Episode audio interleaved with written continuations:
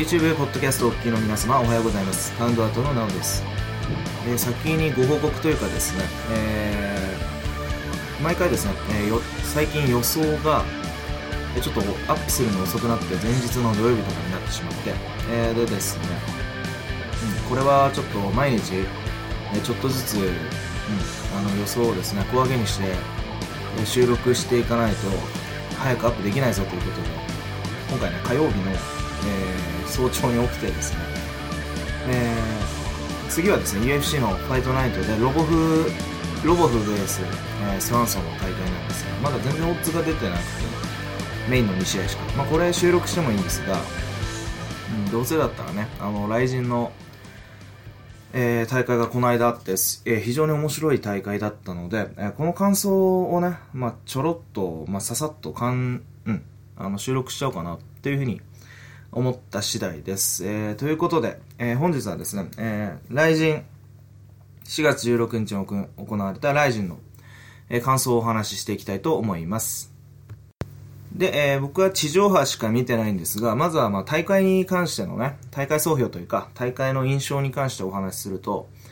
うん、あのー結構やっぱ面白いですね。僕はあのー、ツイッターとかでも、まあ、えー、なんていうんですかね。やっぱり UFC が競技レベル一番高いじゃないですか。うん。なんで、それを見るのが、まあ一番好きっていうふうに思、自分でもそういうふうに思ってるんですが、雷神は、あの、カード決まった時とかも、うん、うん、なんかあんまり女子格とかの選手とかもあんま分かんなかったりしてですね。例えば、レーナ選手とかは知ってますけど、相手とかは全然分かんなかったりするじゃないですか。なんで、どうだろうなとか思ったりするんですけど、まあ、いっつもそうなんですけど、雷神は、うん、見たらやっぱ面白いですね。盛り上がりますね、結構。うん。例えばあの、キングレーナ選手とかもそうなんですけど、なんかテレビ向けで結構 うん、なんかこう一生懸命キャラ作って、あの、頑張ってんなぐらいだったんですね。うん、本当に競技者としてどうなの？どうかわかんないんで、どんな感じなのかなというふうに思ってたんですが、面白いですね。あの選手とかも。高田選手とのやりとり、皆さん聞いたでしょうかね？なんか、先に話しちゃうと、レーナ選手が、なんか勝った後にこう、なんか、しかめっ面で、結構目悪いんですかね？よくわかんないですけど、リングの周りをこうやって、キョロキョロ見始めて、あ、いたとか言って、高田本部長とか、こうマイクで声をかけるわけですよ。で、あのもうは、なんかすごいふてくされた感じで、もう早くオファーしないと、雷神からオファー来ないと海外行っちゃいますけど、みたいな。そんな感じでちょっと高田さんを煽ったら、高田さん多分急に言われたから、びっくりしたんでしょうね。いつもあの、テンパってる時とか、あの、ゆっくり喋って、なんか探り探り喋りながら、ちょっとこう頭の中整理しながら 喋っていくんでしょうね。それがもうめちゃくちゃ面白くてですね。で、高田さんは結局、あの、探り探り喋りながら、レーナ選手言ったことを繰り返すんですよ。え？かえ、オファーくれなかったら海外行っちゃう？って言いました？みたいな感じで。それで、あの、なんか、ゆっくりこう、文章を作りながら、最後に結局、なんつうんですかね、普通のことを言うっていうね。で、っていうのも、最後に、それはね、違いますとか、なんか指定しながらなんか言うのかなと思思って聞いてたら、そうなったら我々としては、もう、うん、もう困りますみたいな感じの普通のことしか言わないんですよね。それがもう本当面白くて。それを聞いたキングレーナー選手も、あの子なんか真面目なんでしょうね。そのしっかりこう、ふてくされ顔を演じながらも、あの、もう本当笑いこらえちゃってるみたいな。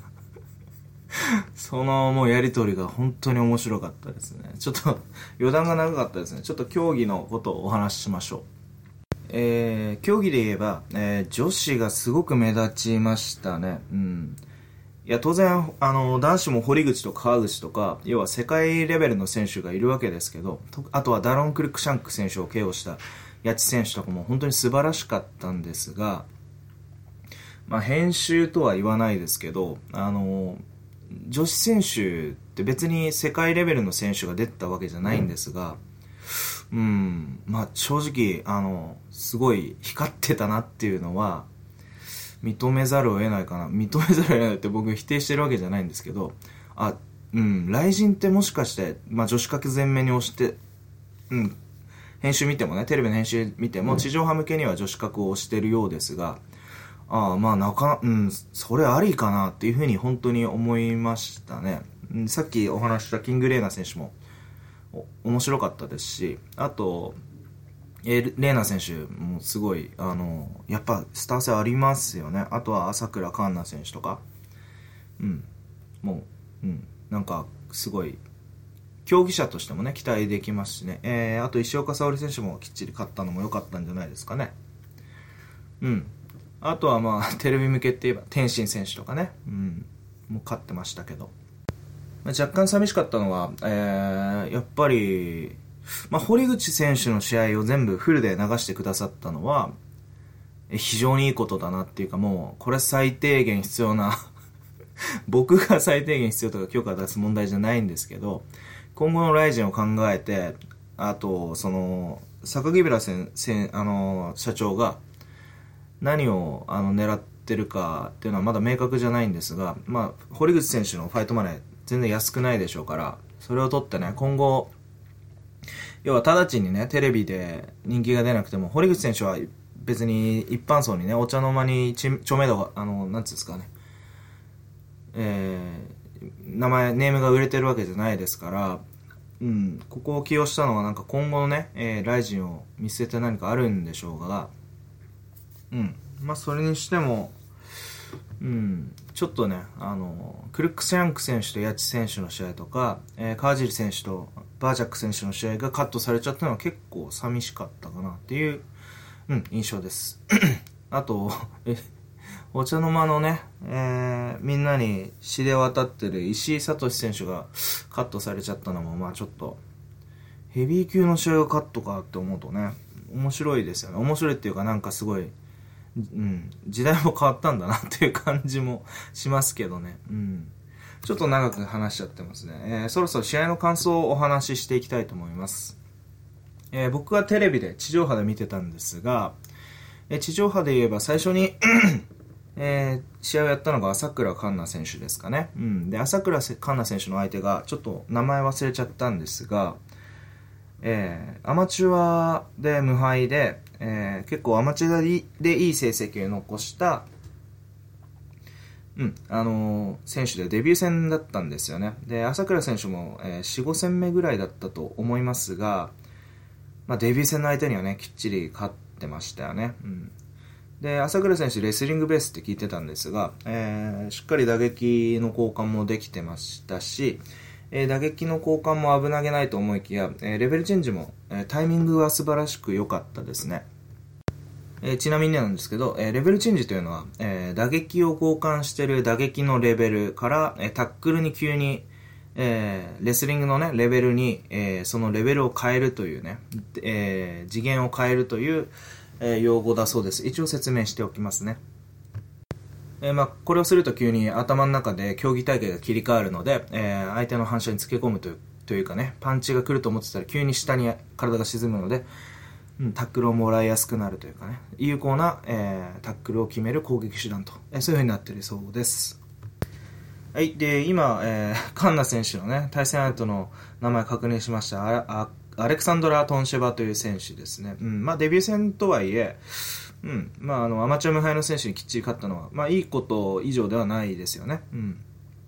で、朝倉選手は、まあ、今回結構、えー、まあ、レスリング、えーとえーテイクダウンとトップキープ、えー相手を転がして、えー上に乗っかってね、えーちゃんと攻めるっていうね、えー素晴らしい強力な攻めを見せたので、えーここ、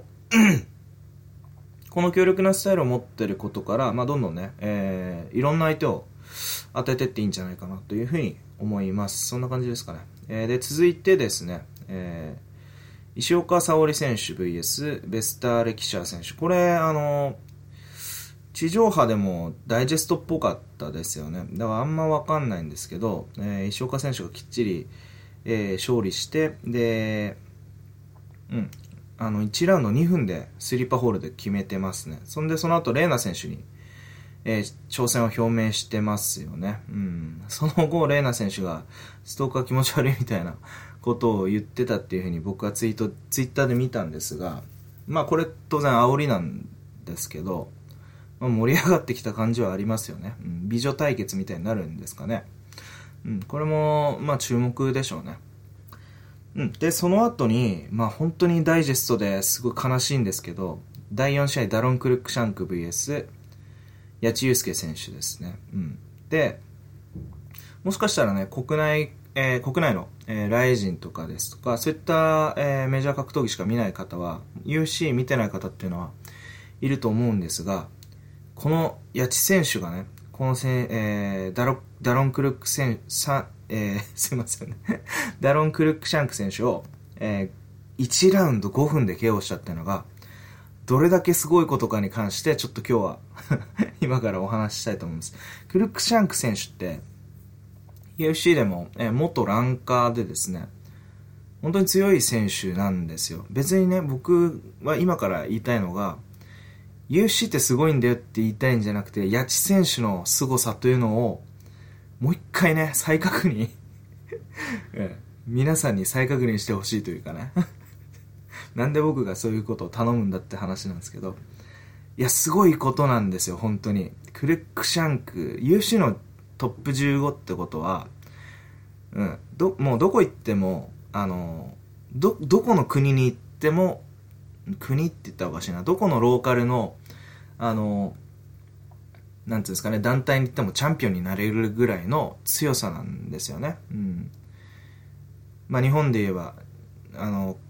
ディープとか、えー、シュートとかなんですけど、そういう団体に行っても全然もう絶対にチャンピオンになれるというね、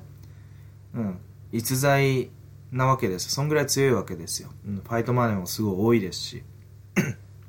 一試合何百万っていうね、レベルなんですけど、えー、それをね、あの、しかもこのクルックス・シャンク選手、ストライカー、打撃の選手ですから、それを 八千選手がね、パンチで勝っちゃうっていうのは、僕、八千選手、ちょっと、あの、試合前に、えー、あの、詳しい方とお話ししたら、えー、結構あんまりパンチ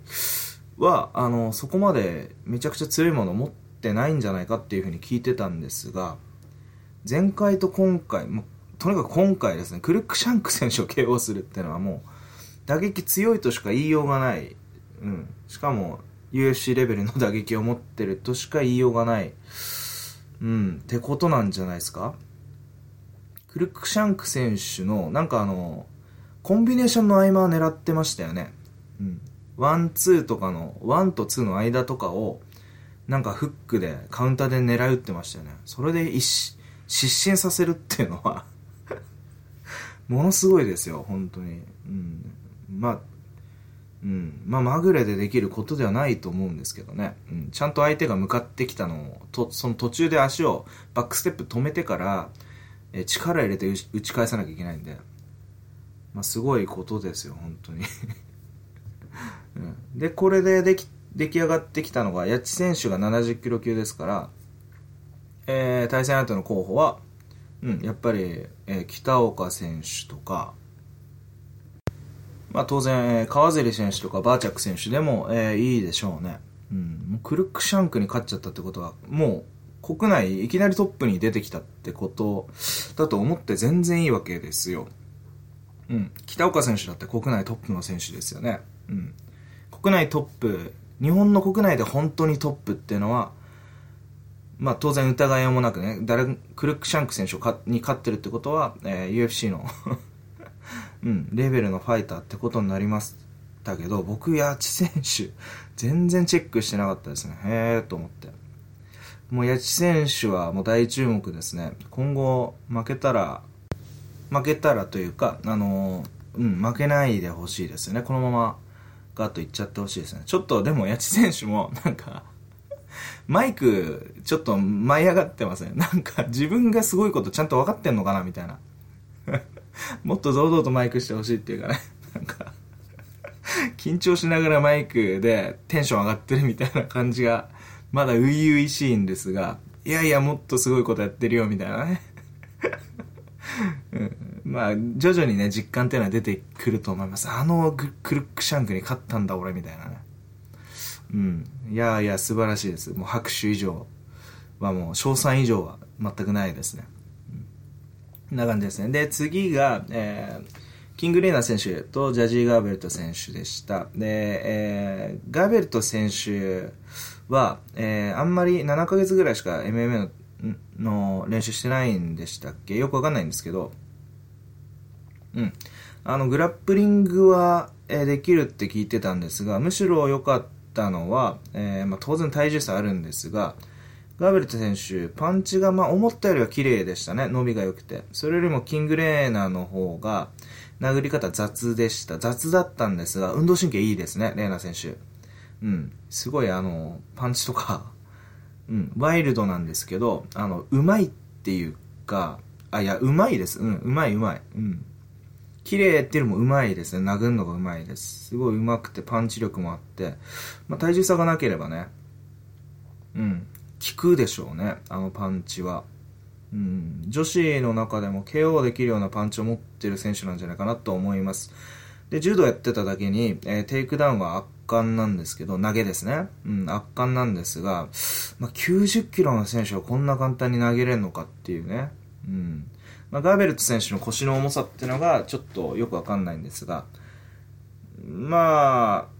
なんていうんですかね、何十、十何キロ軽い選手にテイクダウンされちゃうのは腰は重いとは言えないですね。まあ、それの視点はそれであるとして、レーナ選手の、それはキングレーナ選手のテイクダウンが素晴らしいっていうのもありますよね。うん。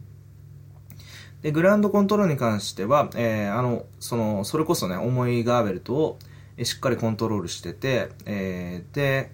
うん、なんていうんですかね、キングレーナー選手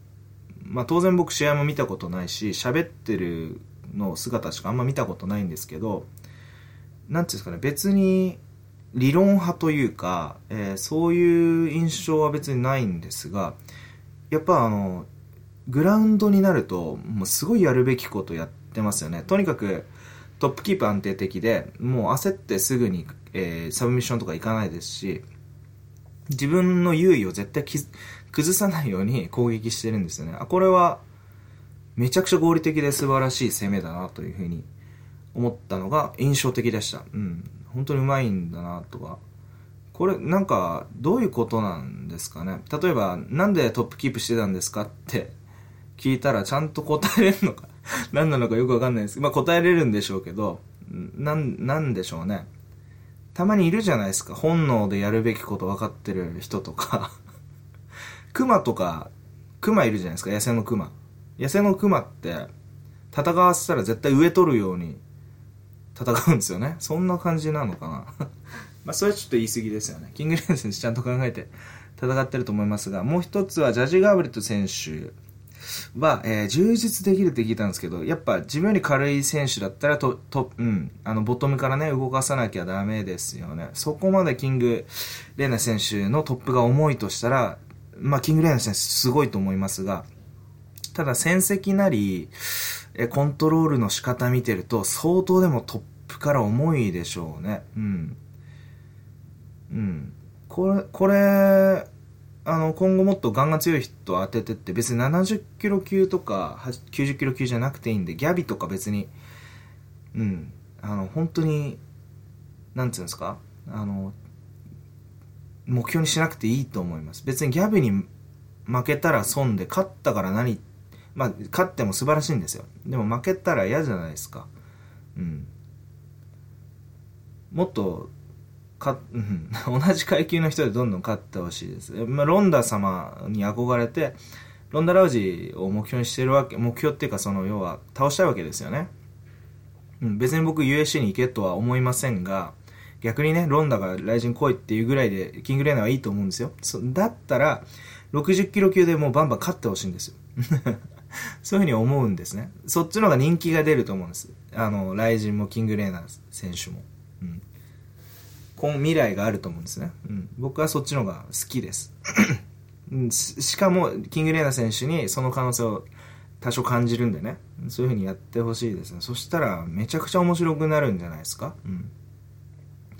うん、別にちゃんとねライジンがえ視聴率取って高額オファーできるんだったらライジンで戦っていけばいいと思います うんそんな感じですねもうキングレイナ選手面白いですねね大口叩くだけあるんじゃないですかえ僕はちょっとうんちょっと知り合いに似てる人がいるんで応援したいですはい、続いては、えー、まあ、石井選手とヒーリング選手もカットでしたね。まあ、石井選手が勝ったと。まあ、ここら辺は、うん、さすがにね、10年ぐらい前の選手のヒーリングには、えー、石井勝ってもらわないとと思ったんで、まあまあ、えー、素晴らしかったんじゃないですか。うん、でですね、次の試合、まあ、フルで流してくれたのが、那須川天心 VS、フランチェスコ・ギリオッティという。えー、これはまあちょっと不満なのが、MMA なのに、えー、K1 の、K1 じゃないですね、キックの選手を連れてきた点ですかね。まあ何の意味があるんだろうって感じなんですけど、まあ意味は当然あるんですよ。ただ競技としては、もう、天心がぶっ飛ばして当たり前です。KO、最低でも KO。あのうん、やわらちゃん、谷選手がね、最低でも金とか言ってましたけどね、いつかのオリンピックで。もう天心はこの試合も最低でも KO。ただまあ1分で決めてるんで、それ 期待以上でしたけど、まあまあやっぱ、うん。キックボクシングで勝てる人いないんじゃないですか、天心に。そういうふうに思います。あと、MMA で言えば、あの、中間距離が本当異常にうまいですね。キックボクシング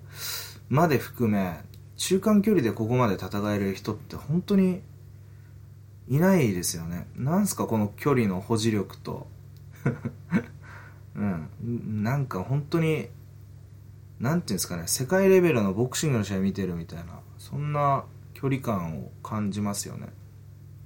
うん。ワンツーで相手が、あの、バーンって吹っ飛んで、そ跳ね返ってきたとこをまた殴るとかね。普通前行ったり後ろ行ったり動いちゃうじゃないですか。ただもう相手の距離とかタイミングとかバッチリ見えてるっていう、これはちょっと、うん。これもさっきのキングレーナー選手と話したように、うん、もう、天性の才能なんでしょうね。うん。もう天心選手は、スパルタで大丈夫。もう負けないですよ、彼は。うん。まあ、一回ぐらい僕は MMA のすっごい強い人に一回ぐらい実はね、ちょっと一回負けてほしいんですよ。これ全然意地悪でも何でもなく、あの天心選手に、あの MMA の壁、壁っていうかその高さって、トップの高さとかって、まあ、どれくらいのもんか一回見てもらいたいんですよね。な、なん、何の目線だって話ですけど。っていうのは、一回見たら天心選手、絶対に燃えると思うんですよね。あ、こんぐらい高い、え、まあ、低いんだ高いんだでもいいんですよ。どっちでもいいんですけど、もう低、思ったより低かったんだったらもうさっさとトップ取れば、天心選手だったら10億ぐらいファイトマネー10億ぐらい稼いじゃえばいいわけですから。うん。で、思ったより高かったんであれば、天心選手は、黙ってないと思うんですよね。絶対、これ、MMA ぶっ飛ばそう、みたいなね。そういう気質があると思うんで、そこら辺を鑑みると、ちょっとね、ちょっとこう、きつめの MMA の選手を当ててほしいんですよ。まあ、それ乗り越えたら乗り越えたです。まあ、それはとんでもないと思いますけど、一回ね、あの、なんだったら、ま、もう危ないぐらいの選手でもいいんじゃないかなって思ってるんですよね。かとだからといって、まあ、商品価値下がるなんて全く思わないです。また、だって17歳ですし、17歳、もう19歳かな ?19 歳ぐらいですし、もう当てちゃえばいいんですよね。うん。それでも、とにかく長期的には絶対乗り越えるタイプの選手だと思うんで、うん。まあまあ、うん、できたらね、本当にキックと MMA でトップ取っちゃうんですかね。そんな人いないですからね、今まで。うん。まあそうなったら、すごいですよ。2冠とかそういうレベルじゃないですよ。その、10連続 KO とか WBC、WBA 制覇とかそういうレベルじゃないですよ。ちょっとおかしい。あの、オリンピックのレスリングとオリンピックの柔道で 金メダル取ったぐらいの、ね、選手になると、そんな選手いなかったですよね。ありえないですよね。うん、バスケで、バスケで優勝して、サッカーで優勝してるみたいな、そんな人いないと思うんで。まあ、バスケとちょっとサッカーはちょっと盛りすぎましたけど、まあ、キックと MMA、うん、ちょっと期待ですね。ちょっと長く喋ってんな。はい、その次、レーナ VS ドーラ・ペリエス選手ですね。うん。でですね、えー、このマッチアップに関してお話しするなら、僕は賛成というか素晴らしいマッチアップだったんじゃないかなと思います。うん。レーナ選手が強い選手を当ててこいって言ったところで、えー、まあ、どぎつすぎず、で、レーナ選手が MMA で勝ってくなら、これはクリアしてねっていう、結構あの、いいラインを言ったんじゃないかなというふうに思います。というのも、えー、ドーラ・ペリアス選手っていうのはグラップラーなんですね。で、そのグラップラーなんですが、テイクダウンは強くないんですね。テイクダウンっていうのは相手を倒す技術なんですが。つまり、えー、この選手は、ペリアス選手からテイクダウンされてるようだったら、えー、負けちゃう、えー、今後きついよっていう試合だったと思います。で、サブミッションに行ったらサブミッションがすごい強いと。うん、で、ここは、えー、レーナ選手の今後のね、MMA の、えー、で戦っていく MMA 選手としての方向を、占うような、ファイトだったと思うんですが、まあ、素晴らしく良かったですね。テイクダウンはされなかったのと、まあ、引き込みをされたのは若干気になる点ではありますが、それ以上に良かったのがサブミッションディフェンスができてたところ。うん。えー、まあ、寝技を回避するためにはテイクダウン、要は相手のタックルとかを自分で転ばないように、えー、ずっと立ち続けるレスリングの技術と、あとは、まあ、相撲とかね、レスリングの技術と、あと、寝技に行った時に、関節技から抜け出したり、関節技を防御する技術この2点があるんですが、もうこのどっちも練習しなきゃいけないんですね、今の MMA だったら。この、えー、サブミッションディフェンスができてたっていう点。うん、あと、えー、テイクダウンディフェンスというのも、まあ、なかなかできてましたよね。引き込み以外だったら倒されなかったですし、やっぱりさすがにシュートボクシングだけあって、クリンチの2位とか強いですよね。レーナ選手も投げとかできるんでしょうしね。うん、シュートボクシングですから。そういう意味で、えー、3分以内に MMA で、えー、7勝か8勝ぐらいしてる選手をきっちり倒したっていうのは、素晴らしいです。うん。あと、ストンピングとかも躊躇がなかったですし、踏みつけですね。あと、パウンドとかも強かったですし、あと、やっぱりね、女子49キロ級で、女子で、相手をボディで落とすパンチャーなんて UFC にもいないですよ。うん。これすごいことだなって改めて思いましたね。例えば51キロ級 UFC で一番軽い51キロ級は、えー、ヨアナ・エンジェチックですね、えー、これも元キックボクサーでパンチとかめちゃくちゃ速くて体力も異常に強いんですが、まあ、打ち合うとするんだったらアウトボクシングはあのなんていうんですかね。あのエンジェチックの エンジェチックすごいですよ。ただ打ち合うとしたらレーナ全然負けないんじゃないかなと思いますんでね。うん。レーナーも、ちょっと、うん、なんか期待が本格的になってきた感じがします。今まで、うん、MMA ファイターといっても、やっぱり MMA っぽくない選手が多かったんで、どうなのかなと思ったんですが、あ、これひょっとしたらちゃんと段階踏めばね、行くんじゃないかなっていうふうに、すっごい期待が、急にね、この試合で僕は出てきましたね。そういう意味ではやっぱりマッチアップ素晴らしかったですよね。うん。それをまあ3分で仕留めるっていうレーナがね すごすぎですよ、でもあと、レーナは、なんつうんですかね、喋ってる時とかよりも、戦ってる時の方が可愛いですね。うん。あと、シュートボクシングガールっていうんですか、SB ガールっていうんですか、あの、ちょっとこう、セクシーな、あの、衣装を着てる方たちが、リング上がってきますけど、確かにセクシーで可愛らしいなと思うんですけど、あの、うん。お顔はちょっとレイナ選手の方が 綺麗ですねこれはちょっとずるいですよね。レイナ選手が。うん。うん。そんな感じですね。で、ちなみにですね、あの、レイナ選手に関して、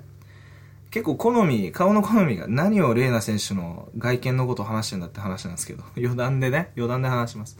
レーナ選手の、あの、外見って結構好みが分かれるらしく、レーナ選手、そんなに可愛くないって思ってた、あの、うん、あの、僕の友人がいたんですが、その友人に レーナ選手がじゃあ 付き合ってって、告ってきたらどうすんのって言ったら、めちゃくちゃ急に、レーナ選手を気にし始めてましたね。もうそれはお付き合いお願いできますかみたいな 勢いでしたけど。まあまあ、それはね、まあいいとして。で、続いては、えー、第9試合、堀口教授 VS、元祐希選手ですね。うん。この選手は堀口選手の、えー、凱旋マッチというかね、うん、UFC から、まあ、デモ撮りというか うん、テレビでも大逆輸入って書いてましたけどね。雷神は UFC を目指してないんでしょつって じゃあ大逆輸入とか書かなくていいじゃんと思いますけどね。というふうに、まあちょっと今意地悪なことを言ったんですが、大逆輸入で僕はいいと思うんですけどね。あの、うん、あの UFC、えっ、と違うって言いながらもやっぱ MMA で 堀口教授というですね、素晴らしいあの MMA ファイターが参戦してるわけで、うん、で、UFC より高い競技のレベルの選手がいたら、これ素晴らしいことですよね。うん。なんで、例えば今の、えー、堀口教授の階級、フライ級ですが、57キロ級ぐらいですか？うん。そこの世界最強の選手がデメトリアス・ジョンソン。まあ、この前回のポッドキャストでもお話しさせていただいただいてますが、とにかくね、あの、世界最強どころか、あの、全ファイターの中で最強のしかも全歴史の中で最強だって僕は思うんですね。その選手に一番近いのが堀口教授だ堀口教授だと。で、その中で、うん。例えば、雷神が、あの、この試合では、今、あの、まさにこの瞬間、世界最高峰、世界最高レベルの、えー、試合が行われてますっていうふうに実況したんですね。堀口教授と元谷幸選手。僕も最初は、ちょっと、世界最高レベルかなっていうふうに思ったんですが、うん、堀口がいるなら言ってもいいかなと思うんですよね。で、理想としては、えー、まだ、えー、雷神が旗揚げして、えー、2、3年、?1、2年ぐらいですか？で、堀口教授がここ数年で、えー、素晴らしいパフォーマンスを見して、えー、例えば、マイティーマウスと堀口どっちが強いの？見てみたいってなったら、うん。その時に、えー、ライジンのファイトマネーしかりなん、あの、含めなんですが、ライジンでやんの、えー、UFC でやんのって そういう状況にもしなってたらですよ。うん。それが理想的ではありますよね。うん。うん、だから別に打倒 UFC でも、あの、大逆輸入でも全然いいと思うんですね。うん。ただ、えー、例えば堀口教授だったら負けちゃいけないとか、あるいは 国内選手からしたら堀口とか、あるいはさっき言ったダラオン・クルック選手とかに負けちゃいけないとかね。うん。そういう意味ではみんな頑張ってますよね。え今回の元谷祐希選手もそうですし、えー、八千選手もそうだったんですが、うん。この堀口と八千、え、元谷選手の試合、うん、面白かったですよね。元谷選手が頑張ってたので、うん、オッズ6倍ぐらいだったんですけど、非常に頑張ってましたね。まあちょっと言ってしまえば、堀口は僕はもうちょっとできるっていうふうに思うんですけど、若干、うん、なんだろう、ステップとか重かったわけじゃないんですけど、あの、入り、入り方が、うん、相手に、要は、堀口って打撃の当たんない距離をずっと移動してて、で、その移動してる中で当たりそうな距離と当たらない距離っていうのが、こういうふうに、あの、近づいたり離れたりするわけじゃないですか相手と自分の距離って。そのタイミングでバッと入ってって、えー、自分だけね、えパンチを刺すというね、